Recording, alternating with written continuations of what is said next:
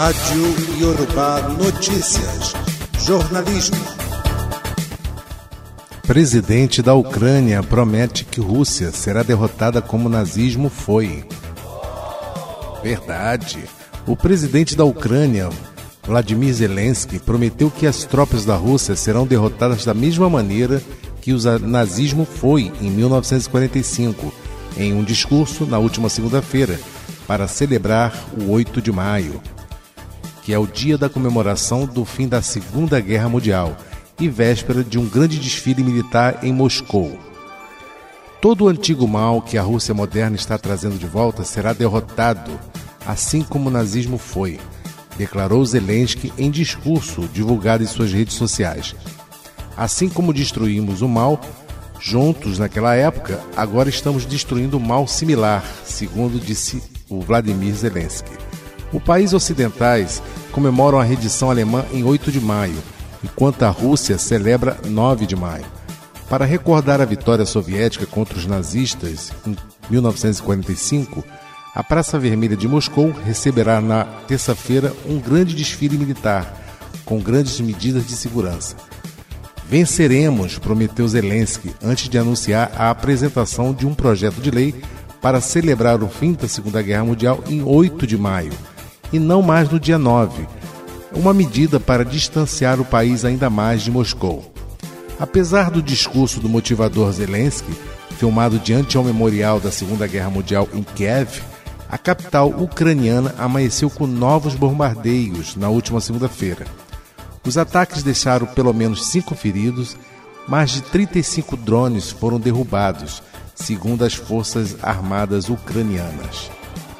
O leste da República do Congo sofre desde quinta-feira por causa de fortes chuvas. As inundações e deslizamentos de terras provocadas pelas fortes chuvas que atingem justamente o leste da República Democrática do Congo deixaram centenas de mortos. Já 400 corpos foram recuperados em meio às enchentes e deslizamentos de terra. E segundo um balanço desde domingo, esse número ainda pode aumentar. Embaixadora dos Estados Unidos pede que o Brasil veja o lado ucraniano na guerra. Em Brasília, a embaixadora dos Estados Unidos na Organização das Nações Unidas, Linda Thomas Greenfield incentivou o Brasil a incluir a Ucrânia em qualquer iniciativa para negociar o fim da guerra de agressão da Rússia. Disse ela na última quinta-feira, ao final de uma visita ao país. Ainda expressou em Brasília o desapontamento dos Estados Unidos com as declarações feitas sobre a guerra, referindo-se aos comentários do presidente Luiz Inácio Lula da Silva, pedindo ao Ocidente que pare de armar a Ucrânia para permitir o início das negociações de paz. Não estamos dizendo ao Brasil para não se engajar na paz, disse a embaixadora em entrevista coletiva. O que dissemos é que qualquer engajamento deve levar em consideração a Ucrânia e não pode ser uma negociação baseada em recompensar a Rússia por tomar território durante sua guerra não provocada contra a Ucrânia, disse ela.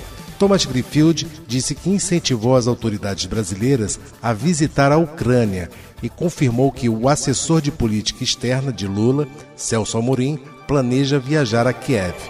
O combate às mudanças climáticas, a defesa da democracia e a promoção da igualdade e da inclusão racial foram temas de sua agenda de conversas com autoridades brasileiras durante a visita de três dias, que incluiu uma passagem por Salvador, que ela chamou de o coração negro do Brasil.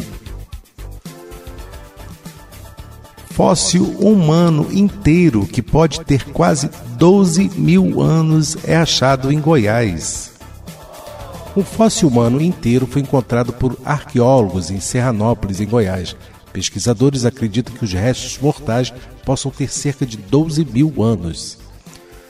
Os arqueólogos encontraram um carvão que tem entre 11,7 mil e 11,9 mil anos, segundo a datação por radiocarbono. Os objetos foram encontrados junto ao pé do indivíduo, que ainda não teve a idade determinada.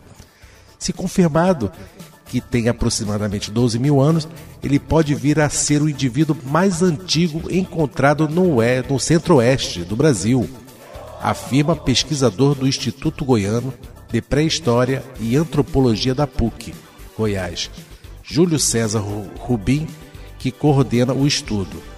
O fóssil descoberto no fim do ano passado estava em uma profundidade de 1,90m, perto de instrumentos e artefatos líticos, que são feitos com pedra lascada e carvão.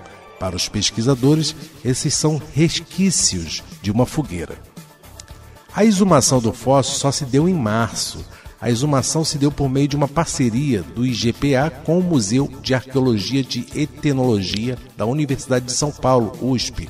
A exploração da área começou em outubro de 2021. O grupo já escavou uma área de 40 metros quadrados na gruta, do Complexo do Diogo, em setembro. Eles encontraram um grupo de 10 cabeças e uma área de 1 metro quadrado e 66 centímetros de profundidade, próximo a restos de cerâmica e carvão. Conseguimos uma datação aproximadamente de 1,6 mil anos a partir de uma amostra de carvão que estava associada a uma das cabeças, explica Rubim. Homem mira em javali, mas mata amigo com um tiro durante caçada em São Paulo. Um homem de 48 anos foi morto após ser atingido por um tiro acidental disparado pelo próprio amigo durante uma caçada a javalis em Pindamonhangaba, São Paulo. A vítima havia saído para caçar com um grupo de amigos na manhã de, do último sábado, na estrada de Pinda Rural, segundo a Secretaria de Segurança Pública do Estado de São Paulo. Um dos amigos, um homem de 29 anos, realizou um disparo para atingir o javali, mas não percebeu que o amigo estava na linha de tiro e o atingiu com o disparo. A vítima morreu no local.